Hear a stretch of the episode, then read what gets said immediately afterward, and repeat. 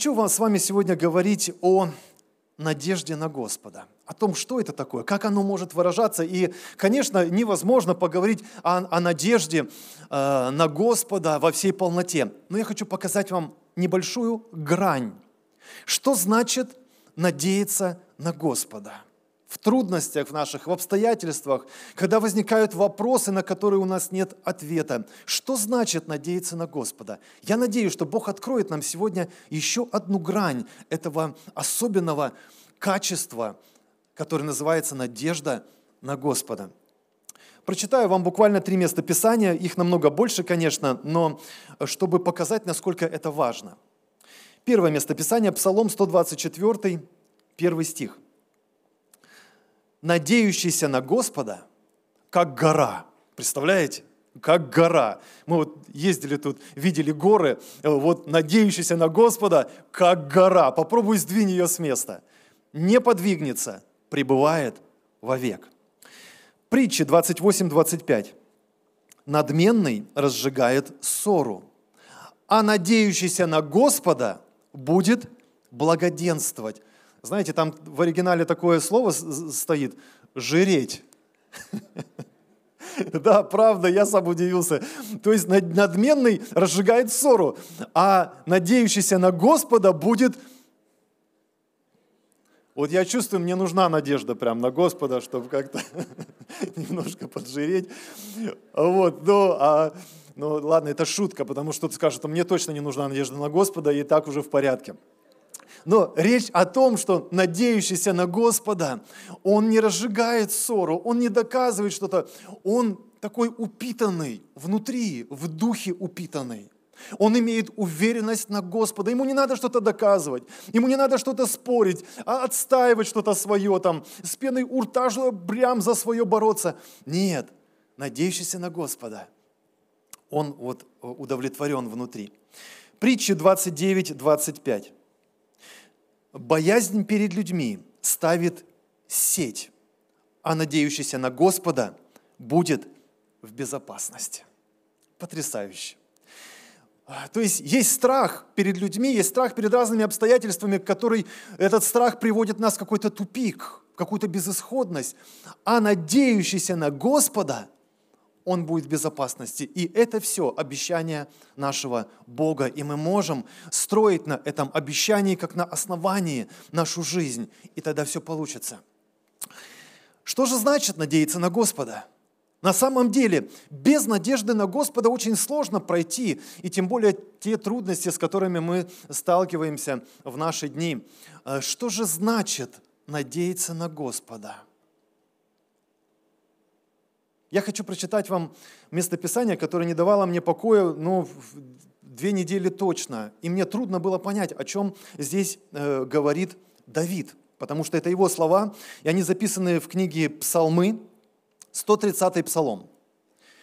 130-й псалом, там всего три стиха, и я вам их прочитаю. «Господи, не надмевалось сердце мое, и не возносились очи мои. И не входил я в великое и для меня недосягаемое.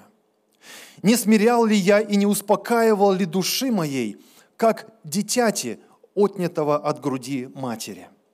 Душа моя была во мне, как дитя, отнятая от груди, от, от груди. Да уповает Израиль на Господа отныне и вовек.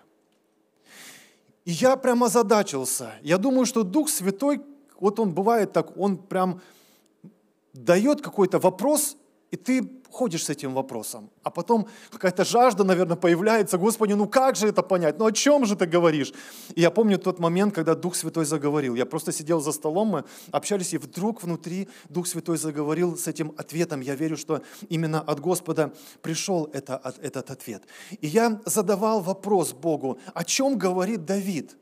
Что это значит? Не входил, он говорит, я великая и для меня недоступное. Причем он показывает таким образом, что он был в правильном положении перед Богом.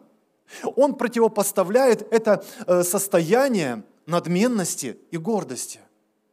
И вот первый стих показывает вот эту надменность и гордость, и он говорит, э, я думаю, первый стих показывает то, о чем вообще он хочет сказать. И он говорит, не надмевалось сердце мое, и не возносились очи мои, ну состояние гордого человека, правда? И потом говорит, я не входил в великое и для меня недоступное. Заканчивает он именно этой мыслью. Он говорит, Израиль, то есть церковь, надейся на Господа отныне и вовек, во всякое время. И противопоставляет, получается, с одной стороны, гордость, надмение сердца, когда ты идешь куда-то, куда тебе не надо ходить. А с другой стороны, он показывает надежду на Господа, которая выражается в удивительном состоянии – я думаю, сложно здесь найти человека, который бы не понимал вот это состояние, э, который никогда не видел бы этого состояния, которое Давид описывает. Ребенок, отнятый от груди матери. Кто из вас, родителей, понимают, как ведет себя ребенок, который э, так сладко сосал грудь матери, который питался этим молочком, и вдруг его по каким-то причинам э, мама говорит, подожди немножко, и отрывает – кто из вас знает это состояние? Вау, там просто крики, вопли, да, ребенок кричит, плачет, но он остается ребенком, который у мамы на руках. Он остается беспомощным, он остается нуждающимся. Все, что он может, это вопить к маме. Дай мне, пожалуйста, кушать. И все. Он не в состоянии встать, хлопнуть дверью, сказать, сказать ладно, сам добуду себе пищи. Не может. Давид использует потрясающий просто пример, который показывает неспособность человека получить пищу где-то в другом месте. Неспособность защитить себя, неспособность сохранить себя. И он говорит, я не входил в великое и для меня недоступное, но я был как ребенок, это же его выбор. Он говорит, душа моя, она была в состоянии ребенка, отнятого от груди матери. Это значит, у меня есть вопросы. Это значит, я не понимаю, что происходит. Но я остаюсь в состоянии ребенка, который вопит к своему родителю, к своему, в данном случае, небесному Отцу. И вот с этим вопросом я ходил. Господи, о чем говорит Давид? Что это значит, что он не входил в великое и для него недосягаемое? И вот в определенный момент Дух Божий заговорил. И я думаю, что речь идет о том, что переживал Давид в определенных обстоятельствах. И мы знаем, большинство из вас знают историю Давида, когда он, допустим, был помазан в цари, и пророк Самуил вылил на него этот елей, и провозгласил, что он помазывается в цари над народом Божьим. Но после этого я попытался узнать, сколько он бегал от царя Саула, но там 6-7 лет, то есть Библия точно не показывает вот, этих, э, вот этой хронологии дат, вот этих не показывает, но примерно 6-7 лет. 6-7 лет он бегает от царя Саула, который пытается его просто убить, конкретно пытается убить. Были другие обстоятельства э, в жизни Давида, которые очень сильно стесняли его. Были те вопросы, на которые он не мог ответить. Никак не мог ответить. Невозможно было объяснить, почему он сейчас должен убегать, почему он должен спасать свою жизнь. Причем там такие истории какие-то, кажется, нелепые, когда он просто унижается. Помните, там один царь, э, привели, значит, э, Давида к одному царю, куда прибежал Давид. И э, Давид опасался, чтобы этот царь не убил его. И он притворился безумным. Представляете? Царь, то есть будущий, но в принципе которого уже провозгласили. Вот пророк провозгласил его царем, он вылил на него этот елей помазания, и человек, которому сказали, что да, ты будешь царствовать над народом Божьим, тебе будет все принадлежать, и при этом он должен унижаться, чтобы спасти свою жизнь. И написано, что он пускал слюну по, слюну по бороде своей и притворялся просто безумным, рисовал там как, как, какие-то... Ну, ладно, когда... Ладно, когда Вита там рисовала, да, и возраст, соответственно, был. А тут, ну, мужичина взрослый, причем который претендует быть царем, и он вынужден, чтобы спасти свою жизнь, какой-то бред там писать, рисовать, слюну пускать по бороде, чтобы спасти свою жизнь. Я думаю, что у Давида были вопросы. Почему так? Как это возможно? Я думаю, что Давид мог бы как-то рассудить и прийти к какому-то выводу. Ну, например, все люди ошибаются. Ну, сегодня же тоже это там фраза распространенная, да, пастыря там ошибаются, тоже все люди. Давиду легко было это сказать. Ну, пророк Самуил, пророк, конечно, уважаемый, но тоже может ошибаться. Почему бы нет? Сложно увидеть, что я на самом деле призван быть царем. Я убегаю от всех, я, как он себя там называет, что он как блоха, что он как вот не что-то ненужное совершенно, как мусор какой-то на этой земле. И он себя так ощущает. Почему так, Боже? Возможно, кто-то из нас ощущает сегодня себя так. А может быть, вы ощущали себя какое-то время назад так. Но вы понимаете, о чем идет речь. И вот Давид, имея эти вопросы, имея эти несостыковки в своей голове, я думаю, что он описывает именно это состояние, когда говорит, я не входил в великое и для меня недосягаемое. Это для меня непонятно. Я не могу ответить на все вопросы. Я не знаю, почему сейчас происходит это в моей жизни – но я остаюсь ребенком Божьим. Я остаюсь в состоянии этого дитя, отнятого от груди матери. Я не получаю сейчас пищу. Я не получаю это молоко. Я не могу ответить на эти вопросы. Я не вижу, откуда придет моя помощь, но знаю, помощь моя придет от Господа. Поэтому я остаюсь в этом состоянии, может быть, разрушенном, огорченном, кричащем. Но я не пойду в другое место – но я не буду искать выхода у кого-то другого. Я остаюсь в состоянии ребенка Божьего. И я верю, что Он ответит мне. Я думаю, что Давид именно вот это состояние здесь описывает и говорит, что если бы было по-другому, если бы я пошел куда-то в другое место, если бы я попытался ответить на свои, на свои вопросы самостоятельно, то таким образом я бы надмевался. Таким образом я бы э, возносился в гордости своей. Это происходит, если мы, не имея вопросов, которые дает нам, ответов точнее, которые дает нам Бог, пытаемся самостоятельно ответить на свои вопросы. И вы знаете, я вижу последнее время это сплошь и рядом. Когда приходят в нашу жизнь вопросы, на которые ни у кого из нас нет ответов. Но вместо того, чтобы продолжать ожидать от Господа этих ответов, человек начинает сам отвечать на эти вопросы, включая свою логику, включая свою рассудительность, включая свои знания. Кто-то говорит, я хорошо разбираюсь в политике, и в результате делает какие-то выводы. Давид говорит, я не позволил себе в, входить в великое и для меня недоступное. Я не позволил себе приходить к каким-то человеческим решениям, потому что в этом проявлялось бы мое надмение и гордость моя. Поэтому он заканчивает этот псалом именно такими словами. «Уповай на Господа отныне и вовек». Знаете, много таких примеров. Я думаю, когда вы слушаете, то это состояние для каждого, наверное, знакомо, когда у нас нет ответов на наши вопросы. И недавно сестра одна рассказывала, делилась значит, со мной, как она ожидала, когда Бог даст ей мужа. И вот ей 20 лет нет мужа, 25 нет мужа, 30 лет нет мужа.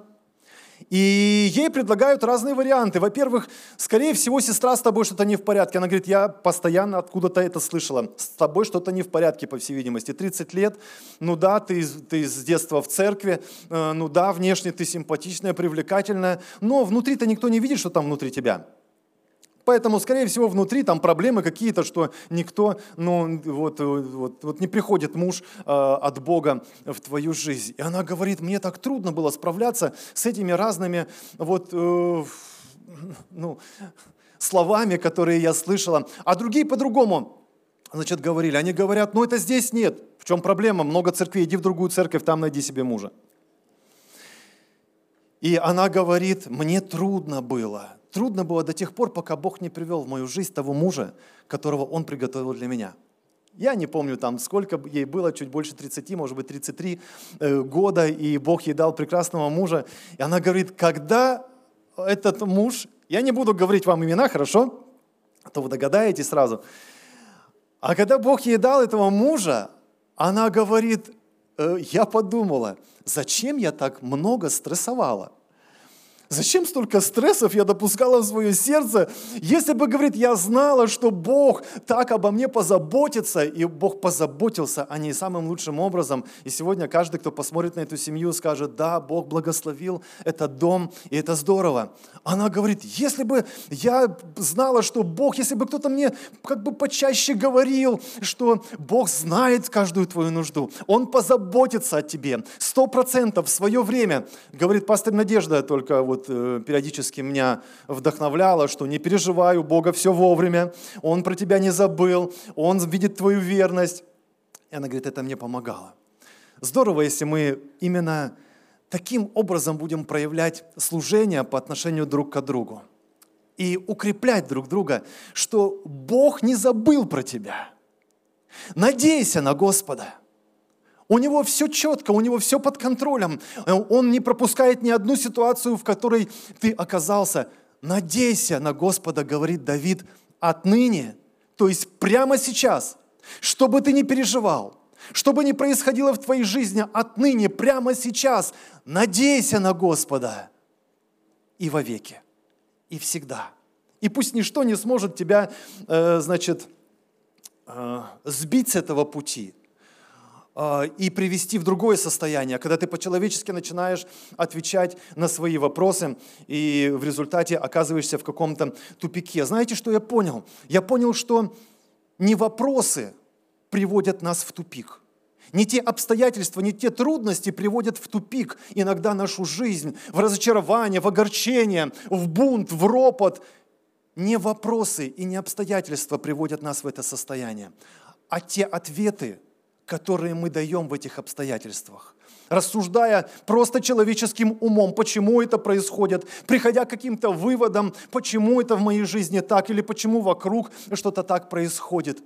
Но Давид нам преподал потрясающий урок. И он говорит, «И я не входил в великое и для меня недосягаемое». Я не позволял душе своей в надмении рассудить о том, чего мне не дано рассудить. Ведь есть те вещи, которые нам открыты Богом. Написано, что открытое то для нас, а что сокрыто для кого? Вы Библию читаете? Спасибо, Света. Принадлежит Богу. О, как мы, даже софиты не мешают нам различать голоса. Слава Господу! Это церковь, которую врата да не одолеют. Хорошо. Да, на самом деле, открытое для нас, пользуйся то, что для тебя открыто. Оставайся в том, что для тебя открыто, а что сокрытое, написано то для Господа. И это самое безопасное состояние, оно кажется трудное. Если посмотреть на то, как это состояние описывает Давид, оно ведь непростое. Кому хочется оставаться ребенком, который беззащитный, который не может о себе позаботиться, который все, что может, это ну, ожидать от Господа, ожидать от своего родителя, что Он все-таки обеспечит тебя, что Он даст тебе это молочко, что Он даст тебе все потребное и необходимое для жизни, что Он исцелит тебя, что Он даст тебе мужа, что даст тебе жену. Кому хочется оставаться в этом состоянии? Да, по-человечески – нам может быть не, не просто оставаться в этом состоянии. Но Давид утверждает, что это именно то положение, которое угодно Богу. Это то положение, на которое Бог приходит со своими ответами. Вот в чем суть. Потому что Бог не заинтересован в том, чтобы просто разграничить, это для меня, э, это для тебя открыто, а это для тебя сокрыто. Сюда просто не лезь, здесь двери закрыты, и я просто не хочу тебе об этом говорить. Вспомните, в Эдемском саду было два дерева. Ну, там было много деревьев, да, но два особенных дерева. Написано одно дерево жизни, а другое дерево, дерево познания добра и зла. И после того, когда Бог все сотворил, и оба дерева были на своем месте, Бог сделал оценку всему, что там э, Он э, насадил. И что Он сказал?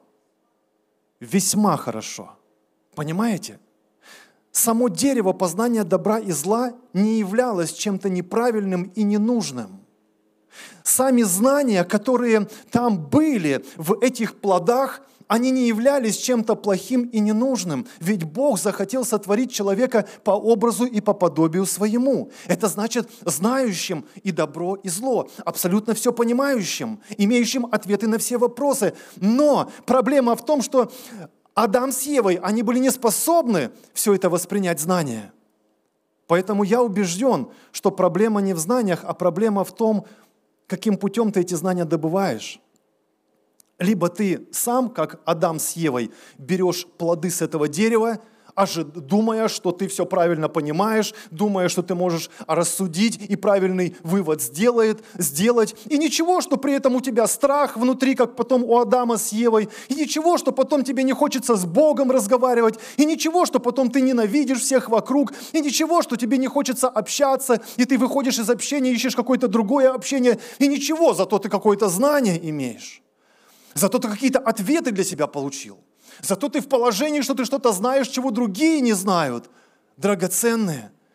Я хочу, чтобы Бог осветил сегодня каждое сердце и показал, что это тьма, это ложь, это заблуждение.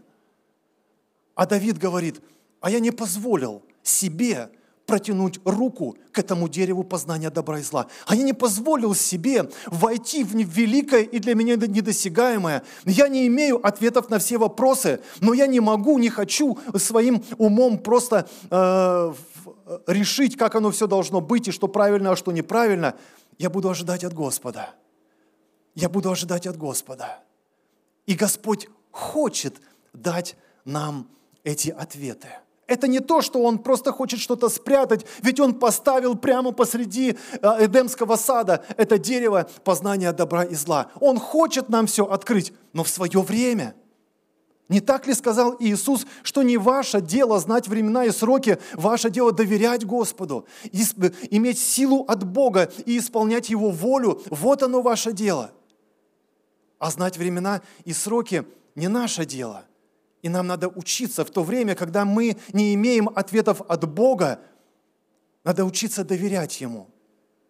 И знаете, легко проверить на самом деле, э, ты имеешь ответы от Бога или ты сам сделал выводы. Может быть, при помощи кого-то, таких же доброжелателей, которые по-человечески в надмении своем пытаются обо всем рассудить и ответить на все вопросы, надмеваясь в сердцем своим, вознося гордые очи свои. Но вот оно я хочу вам просто показать, как просто отличить, от Бога ты получаешь ответы или нет. Если ты получаешь ответы от Бога, эти ответы, они укрепляют тебя и делают тебя способным любить. Разве не так? Апостол Павел говорит, ничто не отлучит меня от любви Божьей. Человек, который был вознесен до третьего неба, который имел великие откровения о церкви, он говорит, ничто не отлучит меня от любви Божьей. И он говорит, с иудеями, я как иудей, с язычниками, как язычник, я для всех стал всем, чтобы приобрести хотя бы некоторых. Он говорит, я служу всем. Вот состояние человека, наполненного Божьего, Божьей любовью. То есть, немножко не так. То есть, вот состояние человека, который слышит от Господа. И как результат, он наполнен Божьей любовью если внутри зло, если внутри обида, если внутри горечь, если внутри какая-то отрава. Писание говорит, не лги на истину. Не придумывай, что ты слышишь Бога и от Него получил ответы на свои вопросы. Посмотри, такие ответы от Бога не бывают. Первая – любовь. Человек, слышащий Бога, он будет оставаться в любви. Как результат, человек, слышащий Бога, второе, он будет оставаться в общении – я говорю, знаете, фундаментальные вещи, от которых мы, как христиане, не можем просто отмахнуться. Или ответить надо на эти вопросы. Э, ну, или, или как? Первое послание Иоанна 1.7. И там Иоанн говорит очень понятно, кто ходит во свете Божьем, тот, кто помнит? Аминь. Опять Света, молодец. Имеет общение друг с другом. Скоро приз будем давать. В конце собрания на знание Библии.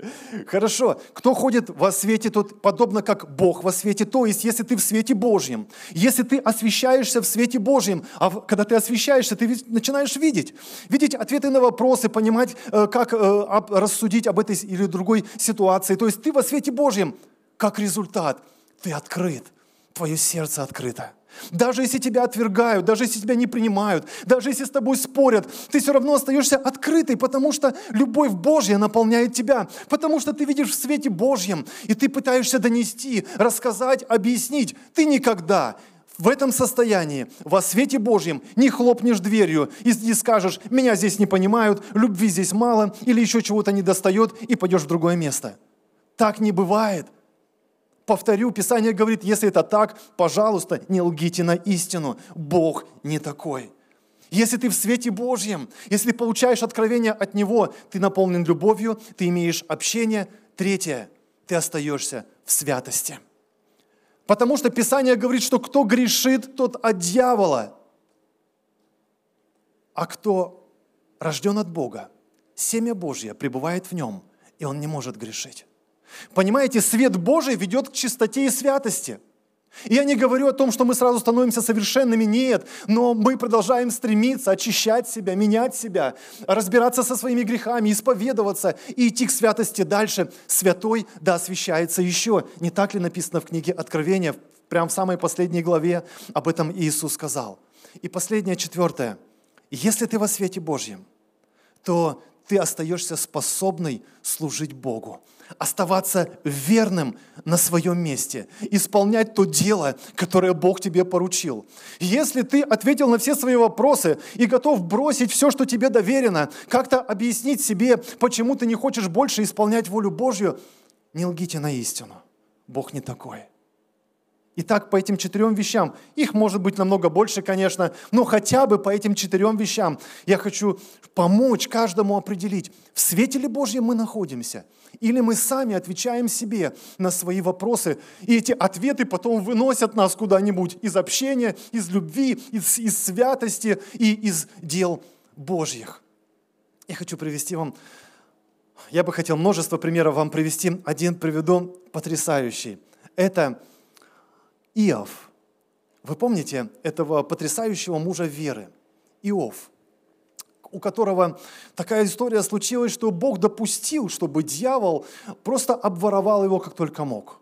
Он разрушил, дьявол разрушил его семью, разрушил его имущество, а, разрушил его здоровье, разрушил все, что только можно было разрушить. И когда этот Иов сидел в состоянии, просто вот по-другому и не скажешь, как это дитя, которое отнято от груди матери, не способное себя защитить, не способная как-то позаботиться о себе. Написано, он сидел, взял какую-то черепушку и скоблил наросты, которые от болезни были по всему телу его. Больно, там кровоточили, по всей видимости. Запах, не помыться, ничего. Он сидит, весь разрушенный, скоблит себя.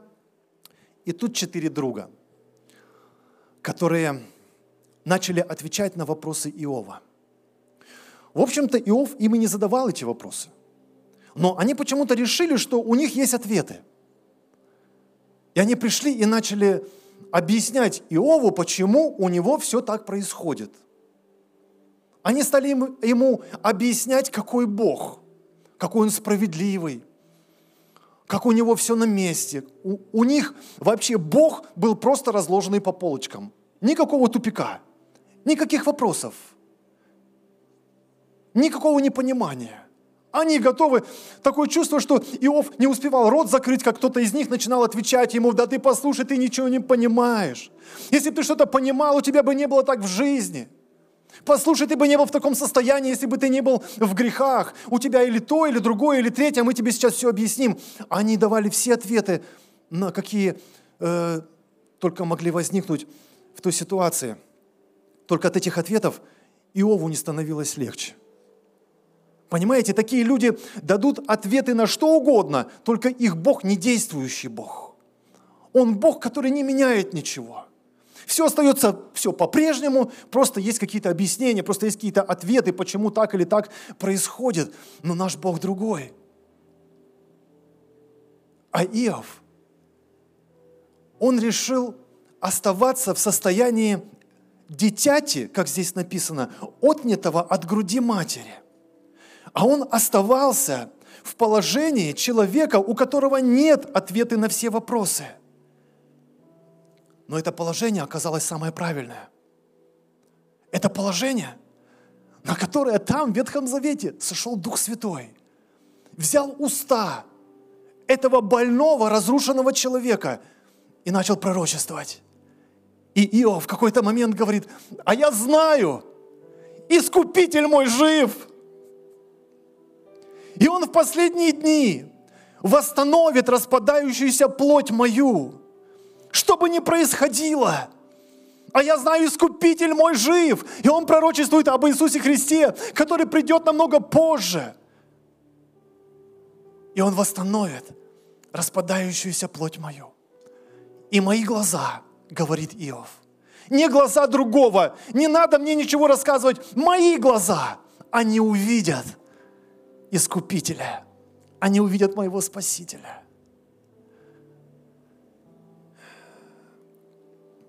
На состояние человека, не на то состояние людей, у которых есть все ответы, а на состояние человека, у которого нет никаких ответов, но который продолжает ожидать от своего небесного родителя. На это состояние приходит Дух Святой. На это состояние приходят ответы. Вот кому дано знание. Знание приходит от Него, от Бога. Настоящее знание.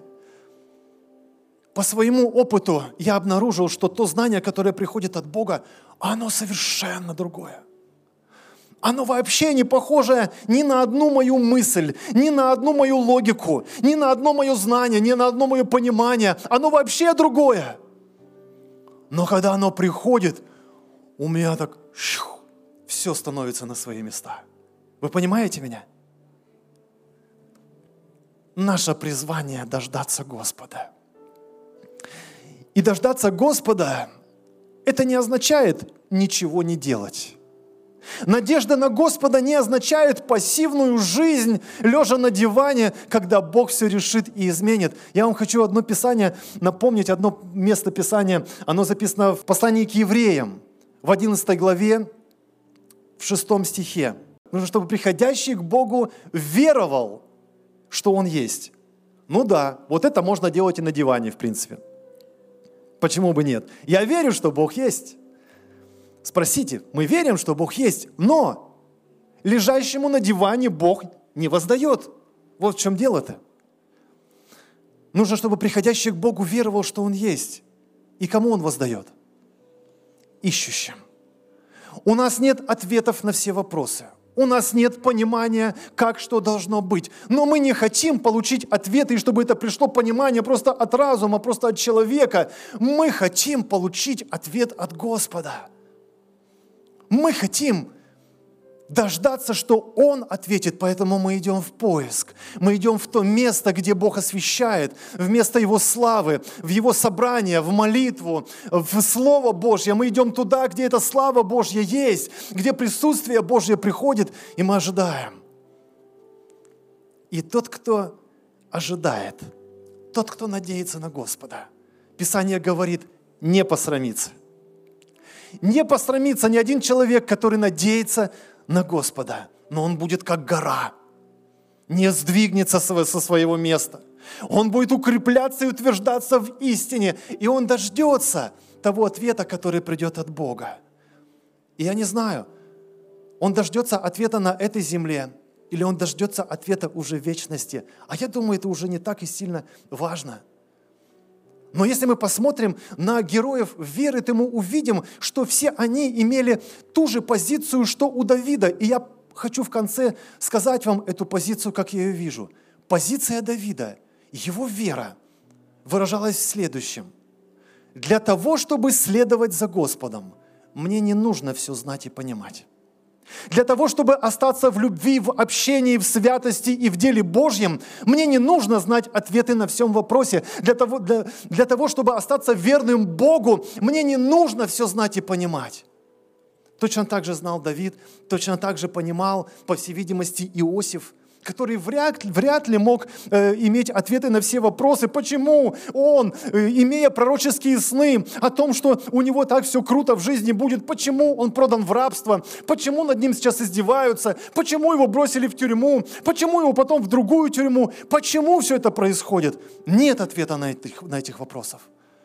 Но по плодам его жизни, в итоге того, что он говорит, что видит Бога во всем, что происходило, видно – что он оставался именно в этом положении. У меня нет ответа на все вопросы, но мне это не мешает идти за Господом. Вы знаете, сегодня от того, что у многих нет ответа на их вопросы, они останавливаются в своем пути с Богом. Они начинают объяснять, почему они могут грешить, почему они не хотят ни с кем общаться, почему они отказываются от любви Божьей, почему они перестают и бросают дело Божье. Они легко это объясняют просто потому, что не понимают, что происходит. Но герои веры – и я верю, что каждый христианин, он призван быть этим героем веры в своем роде. Эти герои веры, они говорят, чтобы следовать за моим Богом, мне не обязательно все знать и понимать. Я остаюсь в этом положении ребенка Божьего – который дождется, и в свое время, которое усмотрит Бог, Он ответит на мои вопросы. А я буду дальше искать, а я буду оставаться верным Ему на своем месте, а я буду продолжать ожидать, что Он сделает, и как Он прославится через те обстоятельства, которые допустил в моем жизнь. И весь народ да скажет Аминь. Аминь. Пусть Бог благословит каждого в том обстоятельстве, в котором вы находитесь, в тех вопросах, в которых вы находитесь. Пусть Бог укрепит каждого именно этой мыслью. У Бога все под контролем. У него нет ничего, чтобы он не заметил в твоей жизни. Он в деталях рассматривает твою жизнь. Он знает даже мысли твои, которые у тебя там внутри происходят. И он ожидает, что ты будешь верный на своем месте, ожидающий его присутствия и ищущим Его Он воздаст. Аминь, аминь, аминь. Аллилуйя.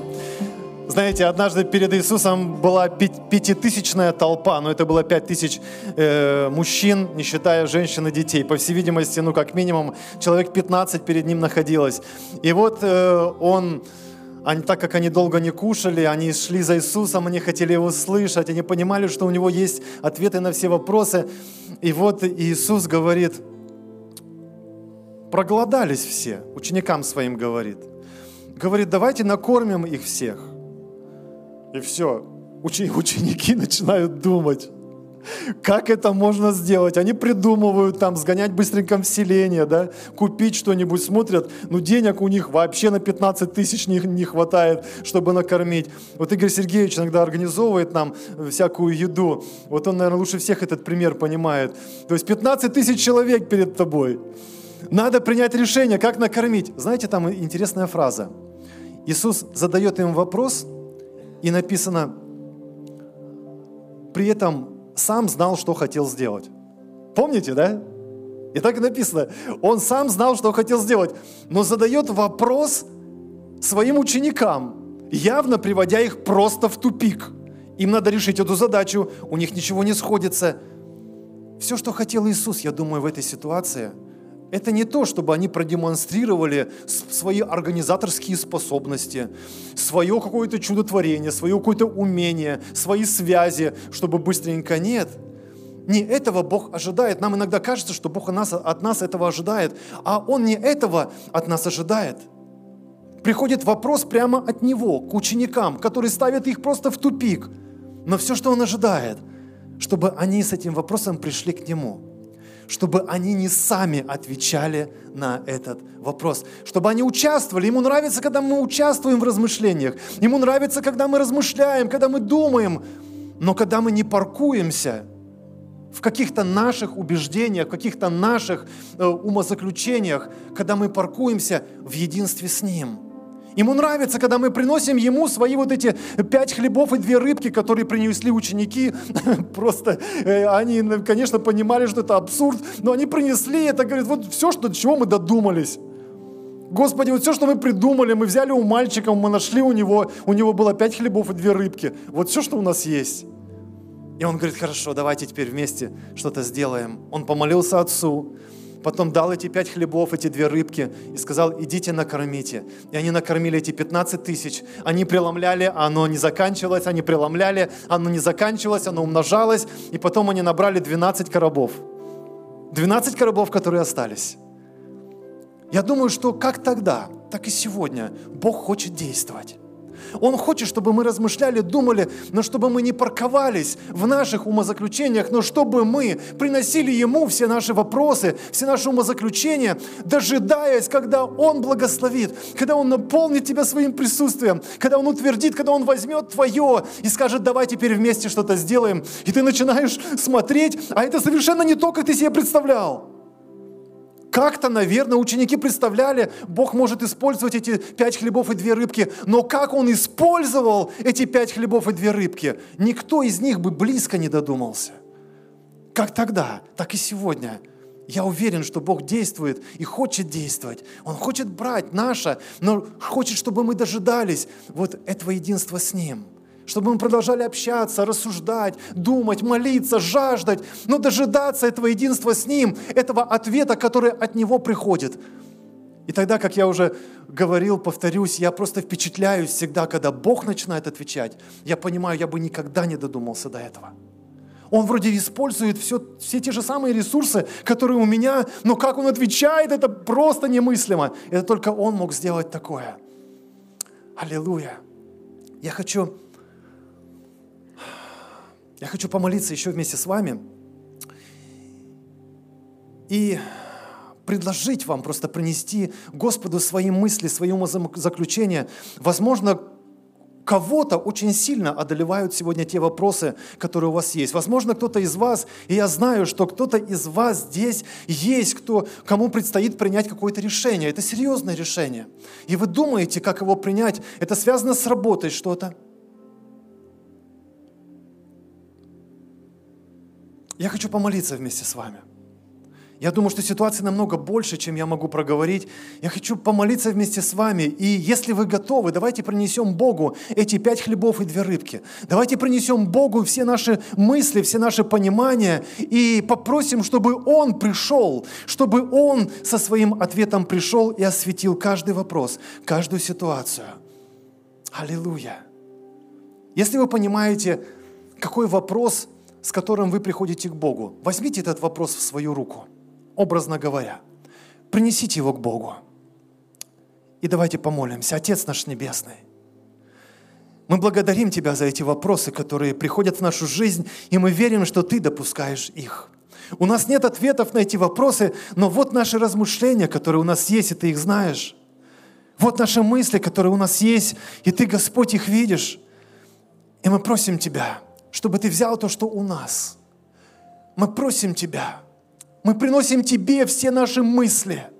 Мы приносим Тебе, наш Небесный Отец, все наши понимания, все наши решения, Господи, мы приносим Тебе, и мы просим Тебя, освети. Мы просим Тебя, освети. Мы просим Тебя, используй то, что есть у нас, чтобы мы поняли, что надо делать. Господи, Пусть в каждом этом вопросе прославится Твое имя. Пусть в каждой нужде, которая у нас сейчас есть, Господи, придет Твой ответ и прославится Твое имя. Аллилуйя! Господь, мы доверяем Тебе. Как Ты сказал, принесите все желания, все желания, все желания свои предо мною. Господи, мы просим Тебя, чтобы Ты осветил сокрытое во мраке. Мы просим Тебя, чтобы Ты осветил каждую ситуацию. Господи, мы верим, что прямо сейчас Дух Твой Божий здесь, на этом месте. Мы верим в это чудо превращения. Мы верим в это чудо, которое происходит каждый раз, когда мы к Тебе обращаемся. Бог всемогущий, Бог вездесущий. Аллилуйя, Бог чудотворящий. Мы доверяем Тебе каждую нашу ситуацию. И мы принимаем решение – что мы поступим так, как ты скажешь. Мы принимаем это решение, что постараемся сделать все, чтобы угодить тебе, а не себе, чтобы прославить твое имя, а не поступить так, как нам легче. Спасибо тебе, Бог. Я благодарю тебя. Я благодарю тебя, Бог, за все, что ты сделаешь через эту молитву во имя Иисуса Христа. Аминь. Данный аудиоматериал подготовлен и принадлежит местной религиозной организации христиан веры евангельской пятидесятников «Церковь Завета».